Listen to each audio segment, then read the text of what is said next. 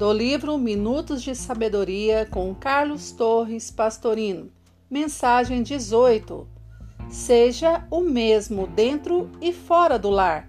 O lar é a sociedade em miniatura.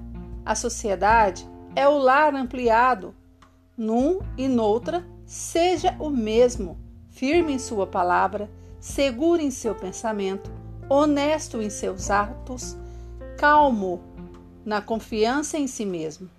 O homem é o que é, e a manifestação externa reflete o estado íntimo de nossa alma.